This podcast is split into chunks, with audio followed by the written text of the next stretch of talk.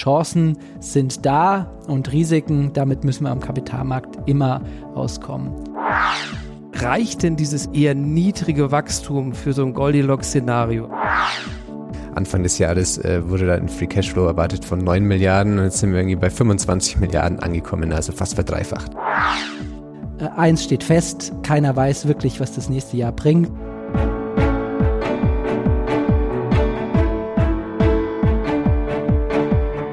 Märkte und Trends. Erfolgreich investieren und verstehen, was die Kapitalmärkte bewegt. Ein Podcast der MEAG mit Thomas Ott und Jörg Graf.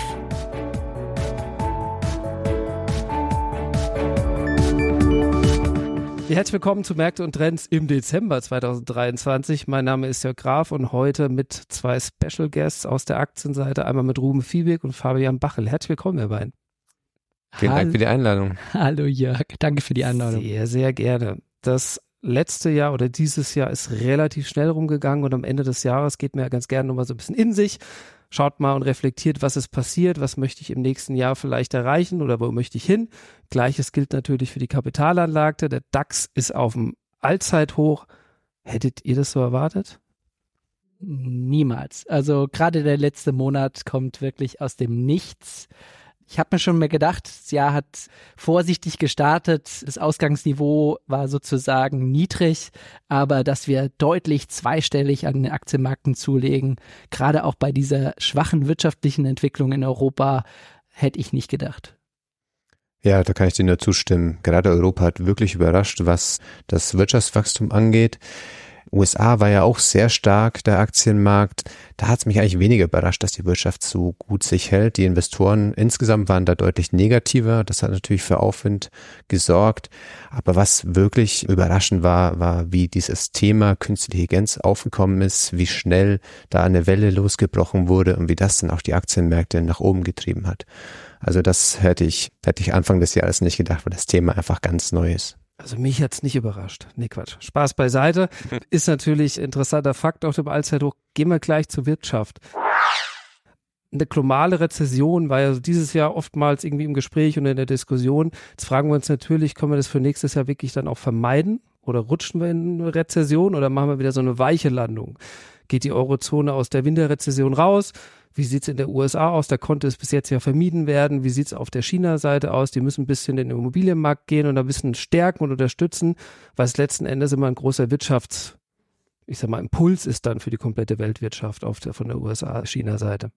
Ja, hoffentlich ist, also mir gefällt auf jeden Fall schon mal, dass das Ausgangsniveau schon wieder ein bisschen vorsichtig ist, nicht total überschwänglich, sondern man weiß, man ist einen konjunkturellen Abschwung und hoffentlich schafft man diese, diese weiche Landung. Da wurde man deutlich optimistischer, aber ich bin da sehr zuversichtlich, dass wir gerade in den USA, getrieben von den USA, wirklich gut durch das Jahr 2024 kommen sollten. Genau, in Europa ist die Basis ja jetzt nicht so hoch, war ja schon eher eine schwache wirtschaftliche Entwicklung dieses Jahr. Ob es nochmal schwächer wird, ist dann die Frage, die man sich stellen muss. Ist dementsprechend der ba der ba die Basis ein bisschen niedriger gesetzt. In den USA kommt von einer sehr hohen Basis. Das Wirtschaftswachstum wurde jetzt letzte Woche in den USA fürs dritte Quartal auf über fünf Prozent nochmal datiert. Und selbst wenn wir da eine Abschwächung sehen, heißt es immer noch eigentlich ein gutes wirtschaftliches Umfeld. Ich meine, zwei Prozent Wachstum real, das ist, ist eigentlich ganz gut. Also wir kommen von ganz unter unterschiedlichen Startpunkten, aber die Vorzeichen sind eigentlich relativ gut, äh, dass wir zumindest nicht in eine, in eine tiefe Rezession oder so verfallen werden nächstes Jahr. Kommen wir zum Thema Inflation. Die Inflation in der Eurozone geht immer weiter zurück. Wir sind so schon Richtung zwei Prozent, sind aber im Moment jetzt noch deutlich drüber. natürlich sind die Löhne ein Punkt, die die Inflation weiterhin oben halten und, und dafür sorgen, dass die Inflation nicht so schnell sinkt, wie wir es gerne hätten.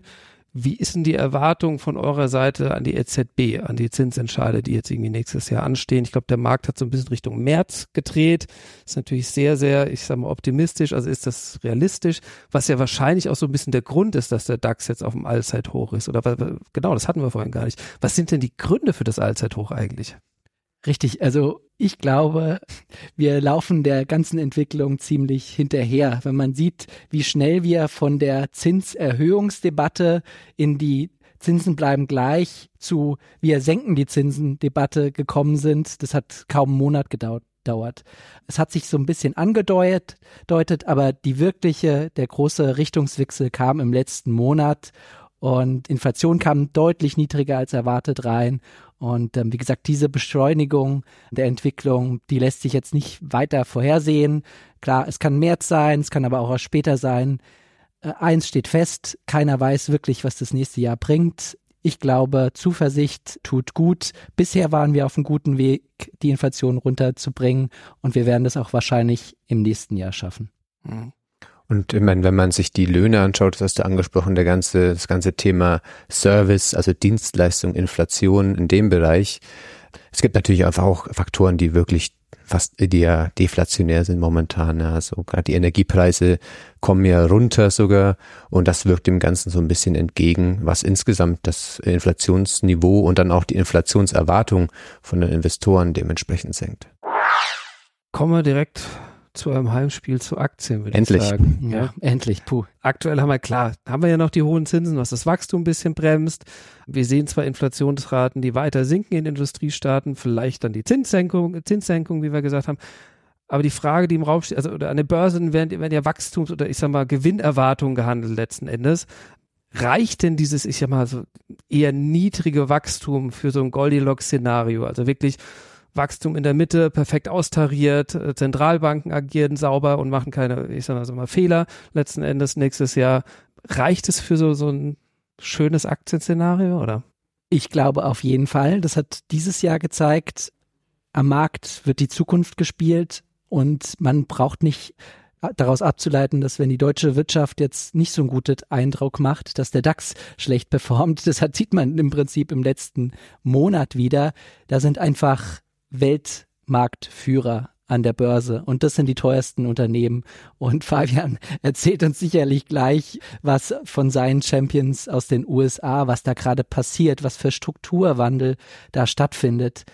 Man tut sich schwer daran, das wirklich runterzubrechen. Das macht die Wirtschaft, das macht die Zentralbank. Schauen wir doch mal bottom up. Was sind die spannenden Themen nächstes Jahr?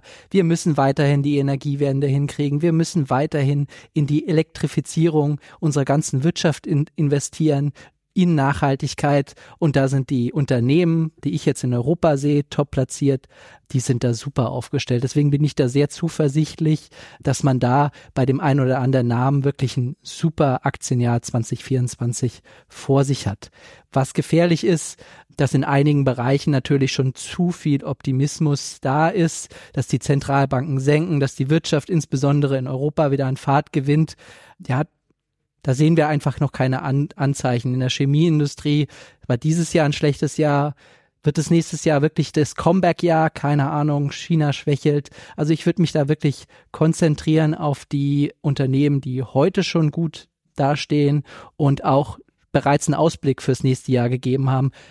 Nehmen wir zum Beispiel die Siemens, super aufgestellt für nächstes Jahr beim Thema Nachhaltigkeit, beim Thema Elektrifizierung, beim Thema Digitalisierung und Automatisierung der Fertigung. Da bin ich relativ zuversichtlich und daraus kann man dann auch von unten raus ein positives, äh, einen positiven Ausblick fürs nächste Jahr geben. Ja, das ist ein super interessanter Punkt, den du ansprichst, diese Betrachtungsweise top-down. Also wir schauen uns was die, an, was die Wirtschaft macht und was passiert dann sozusagen mit Unternehmensgewinnen als, als Endpunkt sozusagen gegenüber Bottom-up. Also wir schauen uns wirklich die Unternehmen einzeln an, was sind da die Treiber. Und ich glaube, gerade in den USA im Leitindex, im S&P 500, USA größter Aktienindex, damit eigentlich der wichtigste Aktienindex in der Welt, eindeutig. Die größten Unternehmen sind dort zu Hause. Anfang des Jahres waren die sogenannten Magnificent Seven, also das sind Apple, Microsoft, das muss mir vielleicht helfen, Amazon, Google, Meta, Tesla. Waren das sieben? Ich glaube schon. Nicht, ich habe auch nicht mitgezählt. Aber für die großen äh, Technologieriesen aus den USA, die man kennt. Anfang des Jahres, bevor sie diese super Performance hingelegt haben, waren das ungefähr noch 20 Prozent des Gewichtes in dem S&P 500 Index. Heute sind es schon 30 Prozent. Das heißt, eigentlich wird so eine Bottom-up-Analyse irgendwie mehr wichtiger und da sehen wir bei den meisten Unternehmen wirklich ein Riesenpotenzial. Nvidia haben wir auch zum Beispiel in der einen Podcast-Serie schon angesprochen. Aber grundsätzlich ist so ein bisschen der Effekt, da zählt mehr als Wirtschaftswachstum dazu. Die Unternehmen können auch einfach auf der Effizienzseite super Gewinne heben. Ne? Also die haben viel Geld ausgegeben für Mitarbeiter und das beste Beispiel ist da immer Meta, die in Augen der Investoren viel zu viel Geld ausgegeben haben, was die Aktie wirklich abgestraft hat letztes Jahr und dann dieses Jahr eben das einmal komplett auf den Kopf gestellt haben, das Jahr der Effizienz ausgerufen haben und dementsprechend auch die Gewinnerwartungen wirklich mehr als verdoppelt haben in, in diesem Jahr. USA raus als Europa oder? Ich glaube nicht. Äh, man muss was ist die Erwartung, Fabian? Ich glaube, da müssen wir uns noch drüber unterhalten. Die, die sieben können ja nicht ewig den Index tragen. Ich lese in vielen Analystenreports, man soll jetzt auf die Laggards setzen, gerade in den USA. Also die Werte, die eben nicht gelaufen sind in 2023, es ist eben nur eine Handvoll von Aktien, die den Aktienindex getrieben hat. Das macht mich schon so ein bisschen stutzig. Wie lange können die sieben wirklich den Markt tragen? Und ich bin da zuversichtlich, dass in Europa, ja, wo das Ganze auf ein bisschen breitere Füße gestellt ist, dass man da Chancen hat, weiterhin auf Gesamtmarktsicht von der positiven Performance zu profitieren. Aber Fabian, ich weiß nicht, wie du das siehst. Genau, also ich würde sagen, dass die Magnificent Seven, da viel dieser sehr starken Performance, die wir gesehen haben, ist schon auch fundamental getrieben. Also wenn die Gewinner, Gewinner von Nvidia zum Beispiel Anfang des Jahres wurde da ein Free Cashflow erwartet von 9 Milliarden und jetzt sind wir irgendwie bei 25 Milliarden angekommen, also fast verdreifacht. Also es ist wirklich auch fundamental die wirklich starke Nachfrage für die Produkte, die sie anbieten. Aber klar, kommen wir in so ein Szenario rein, wo die Zinsen wirklich fallen in den USA, während die Wirtschaftsleistung weiterhin eigentlich weiterhin gut wächst. Sieht man, kann man auch viel Potenzial sehen für die kleineren Namen. Aber das ist wirklich eigentlich nochmal eine zusätzliche Upside eigentlich. Mhm. Das heißt nicht, dass wenn die kleineren laufen, dass die größeren dann eben nicht mehr laufen können. Okay, Europa, USA haben wir jetzt verstanden. Was ist mit, ich sag mal, in die andere Richtung gedacht? Was ist mit Asien und also Asien generell, China, Japan? Ja, also größte Enttäuschung im Jahr 2023 würde ich sagen, ist China. Also man hat ja erwartet, dass das große Comeback ansteht, die Öffnung nach den Lockdowns getrieben durch Covid, eine Wiedereröffnung, eine Wiederbelebung der Wirtschaft hat alles nicht stattgefunden. Der Aktienmarkt ist einer der schlechtesten und im nächsten Jahr haben wir US-Wahlen mit einem ja, US-Präsident, der gerne mal einen heftigen Tweet absetzt, auch gerne gegen die Richtung China. Kann er jetzt auch wieder, glaube ich, ne? ist freigeschaltet. so ist es. Mal sehen, wenn er zurückkommt. Das lässt wenig hoffen, aber vielleicht ist das die Basis, worauf es wieder entsteht, eine gute Performance, aber im Moment ist da einfach sehr wenig Zuversicht in dem Markt. Deswegen würde ich mich eher daran halten, nach Japan zu schauen. Da gibt's viele Unternehmen, die auch von einer Wiederbelebung in China und Asien insgesamt profitieren würden. Die Wirtschaft ist auf guten Pfad und die Geldpolitik steht da vor einem Richtungswechsel und da muss man es wirklich positiv sehen. Das kann Chancen auf jeden Fall für Investoren in, in, in Japan mit sich bringen. Ja, fundamental ist China wirklich nicht gut gelaufen. Was man aber sagen muss, ist, dass das Sentiment dementsprechend auch wirklich wieder sehr, sehr schlecht ist. Also ein bisschen wie es letztes Jahr auch war. So ein bisschen auch wie das Sentiment gegenüber Europa war Ende letzten Jahres, als wir irgendwie vor Gasstopp-Szenario waren. Also das gibt zumindest so ein bisschen Unterstützung, aber es muss sich fundamental natürlich auch ein bisschen was verbessern in China, damit die Investoren da auch wieder Interesse finden an der, an der Region. Ich will jetzt keinen Schuldigen finden, aber waren das politische Eingriffe, die da so viel dazwischen gefunkt haben? Oder was war der Grund, dass China da so, klar, du sagst fundamental, Wirtschaftsdaten, aber es gab ja so ein paar Eingriffe, glaube ich, in dem Jahr, ne? Es gab Eingriffe, aber es ist, liegt auch so ein bisschen, die großen Unternehmen wurden einfach klein gehalten von der Politik. Also, wie gesagt, da gab es einige der Gürtel wurde da ziemlich eng geschneit, was Vorgaben angeht. Sie konnten nicht so wirtschaften, wie sie hätten wirtschaften können. Profitabilität äh, wurde zurückgestellt. Und dann kam auch noch dazu, dass US, die USA ihnen die wichtigste Technologie, die im Moment existiert im Bereich künstliche Intelligenz verwehrt. Also sie bekommen einfach nicht die neuesten Nvidia-Chips und das hemmt sie in ihrer Entwicklung, das hemmt sie in ihren Investments und es setzt auch den Ton, wo die zukünftige ja, Politik in den USA äh, hingeht, nämlich weiterhin restriktiv und dementsprechend wenig Zuversicht hier. Und es gibt auch chinesische Unternehmen, die sehr erfolgreich sind und die eine ordentliche Performance hingelegt haben. Die kann man aber auch am US-Aktienmarkt kaufen. Da gibt es zum Beispiel die Temu, beziehungsweise gelistet heißt sie PDD, eine der erfolgreichsten Aktien aus China, gelistet in den USA. Aber das sind dann wirklich spezielle Themen, die hier beim Anleger gut ankommen, weil man genau weiß, okay, da wird mehr verdient und nicht weniger, dementsprechend positiv hier, aber insgesamt der Markt eher enttäuschend. Genau, wer die Temo vielleicht nicht kennt, einmal in den App Store reinschauen. Das ist, glaube ich, seit Monaten die Nummer eins Shopping-App, auch in Europa, in den USA sieht das schon seit, glaube ich, fast über einem Jahr. Machen ja auch Werbung während des Super Bowls. Also das haben sie anscheinend für nächstes Jahr wieder vor.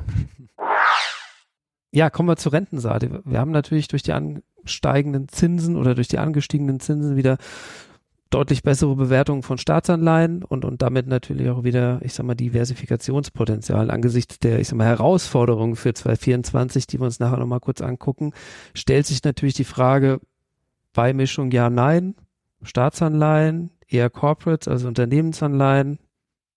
Also ich bin ein großer Fan von Staatsanleihen geworden, weil man bekommt einfach wieder Rendite und die ist sogar real. Also die Inflation kommt runter, die Zinsen kommen zwar zuletzt auch ein bisschen runter, aber man hat real auch eine Chance, wieder ein bisschen Geld zumindest zu verdienen mit Anleihen. Das ist sehr positiv und sie bieten innerhalb von einem Mischfonds einfach wieder ein Diversifikationspotenzial und das ist einfach Gold wert. Und das hatten wir die letzten fast, die letzte Dekade fast nicht. Dementsprechend hier ein Riesenvorteil, weil man kann auf der Aktienseite wieder ein bisschen mehr Risiken nehmen und weiß, okay, wenn es richtig schief geht nächstes Jahr, dann kann die Zentralbank auch mal ordentlich die Zinsen senken. Nicht von ja, ein Prozent auf minus eins, sondern wir sind ja schon bei drei Prozent, über drei Prozent auf null. Und der Schritt ist natürlich viel größer und dementsprechend auch der stimulierende Effekt mhm. viel größer für die Wirtschaft. Man merkt ja auch die Bremsspuren jetzt mit höheren Zinsen und so wird man auch dann hoffentlich die Stimulation merken, wenn es mal wirklich wieder kracht. Und im Portfolio gedacht, die Aktien werden in der tiefen Rezession eher leiden, aber wenn die Zentralbank eben anfängt, ordentlich die Zinsen zu senken, und wir reden jetzt hier ab März um 0,25 Basispunkte, da reden wir wirklich von 1%, 2%, 3% innerhalb von einer kurzen Zeit, dann unterstützt es so ein Mischfondsprodukt einfach unglaublich und reduziert die Volatilität für den Anleger. Deswegen bin ich ja wir haben sehr viel einbezahlt die letzten zwei Jahre einmal auf der Rentenseite, auf der Aktienseite. Das hat jetzt ein gutes Fundament für die Zukunft geschafft. Ich glaube, so waren wir auch schon ungefähr in das Jahr gestartet. Jetzt sieht es bei der Zinsseite sogar noch ein bisschen besser aus als zu Beginn dieses Jahres. Deswegen bin ich zuversichtlich, dass gerade Mischfonds in, im Jahr 2024 wieder eine Art attraktive Assetklasse sind.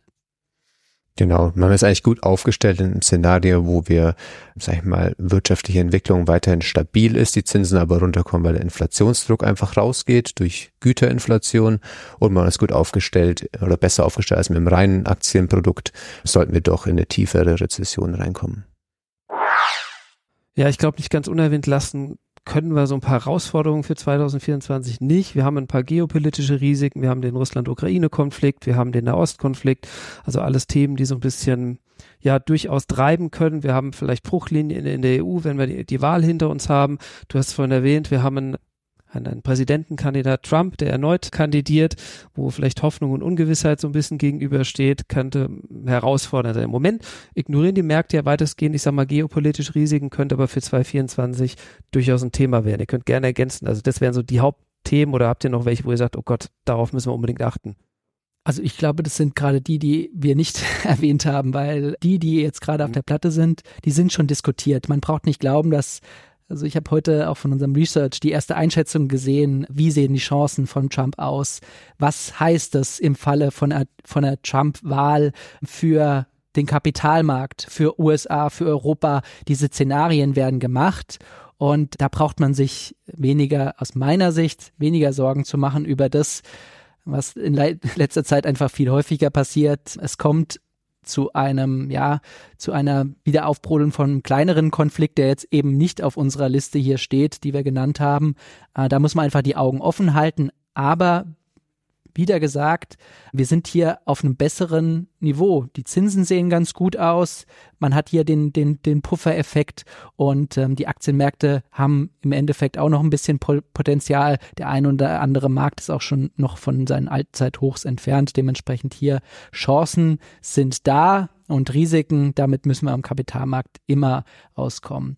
Das einzige Szenario, was wirklich sehr schlecht wäre, aus meiner Sicht, wäre wirklich, wenn wir eine Inflations Wiederbelebung hätten. Und zwar wirklich so, dass man das Gefühl bekommt, okay, wir haben die Inflation wirklich nicht unter Kontrolle, weil im Moment ist das Gefühl einfach da, Inflation ist kont unter Kontrolle und nimmt stetig ab.